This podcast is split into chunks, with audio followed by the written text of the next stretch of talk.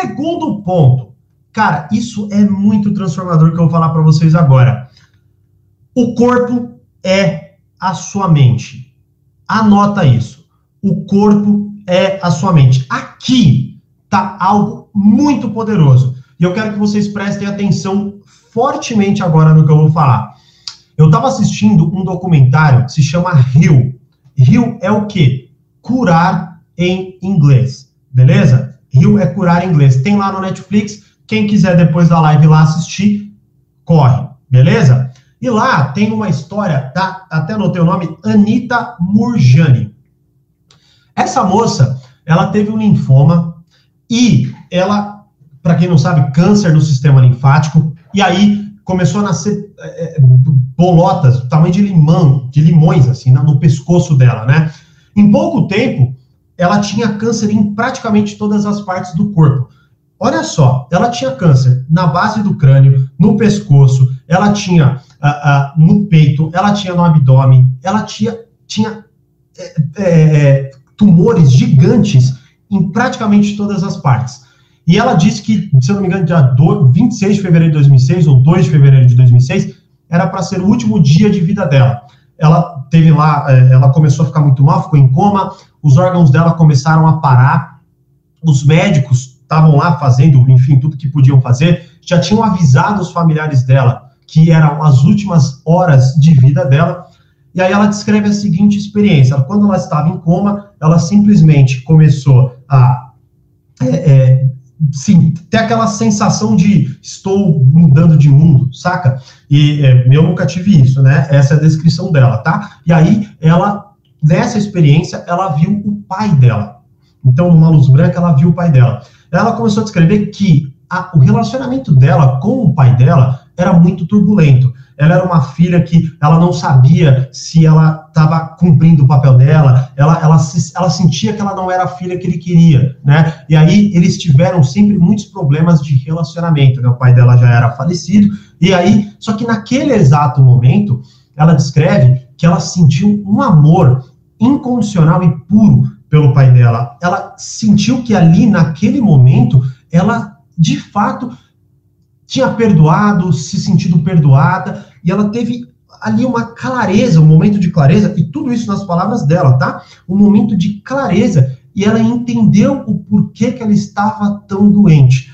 E era porque cada decisão da vida dela tinha sido tomada baseada no medo. Então ela tinha medo de tudo e ela fazia e agia com base no medo, ou seja, estresse constante na vida dela.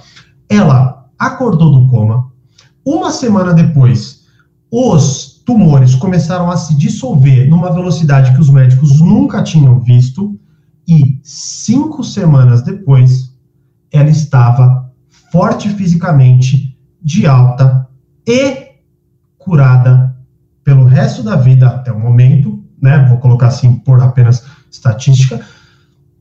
Ela está até o momento curada. Cara, eu, eu não conseguia continuar ali o, o documentário naquele momento. Eu tive que pausar para pensar sobre isso. Olha o quão surreal é. Uma questão emocional que ela tinha, simplesmente deu todo esse processo de deterioração do corpo dela e foi exatamente a solução desse problema emocional que ela não tinha noção foi o que trouxe a cura dela. Olha que surreal. Aí você pode falar, Tiago, puta, ah, eu não sei qual é a sua crença, não sei se, sei lá, você pode atribuir isso a, a, a algo divino ou alguma coisa assim, mas neste documentário, eles mostram cientif perdão, cientificamente como isso acontece, como a ciência explica isso. E um outro exemplo do corpo é a sua mente é o de um que eu sou fã pra caramba, que é o Joey Dispenza, um doutor neurocientista, que foi numa prova de triatlon atropelado por uma picape, ela catapultou ele, nisso seis vértebras dele comprimiram e aí ele ficou paraplégico.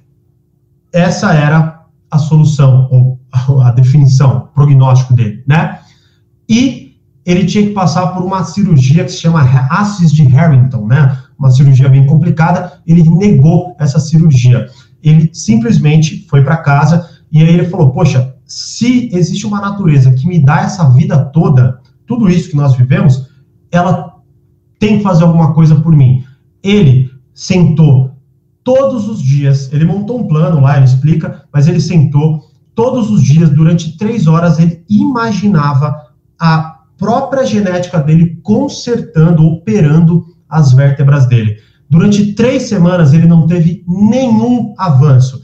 Ele falou que ele vivia, mas que ele continuava acreditando e que ele falava: não, é, isso tem, tem que ser uma solução, tem que ter alguma solução nisso. Ele continuava, continuava, desconcentrava, voltava a pensar nisso, três horas todos os dias. Eis que, se eu não me engano, cinco semanas, cinco, acho que cinco semanas, dez, cinco ou dez semanas, minto, três semanas, perdão, ele sentiu movimentos nas mãos, dez semanas ele voltou a andar, 15 ele voltou a treinar. Cara, olha isso, olha o que eu tô, olha que eu tô falando para vocês. Eu tô trazendo aqui para vocês o poder da mente, a conexão da, do corpo e da mente. Não estou inventando nada. Não estou falando algo que eu fiz básico na minha vida. Sim, algo que eu faço e com exemplos hiper mega poderosos exatamente disso.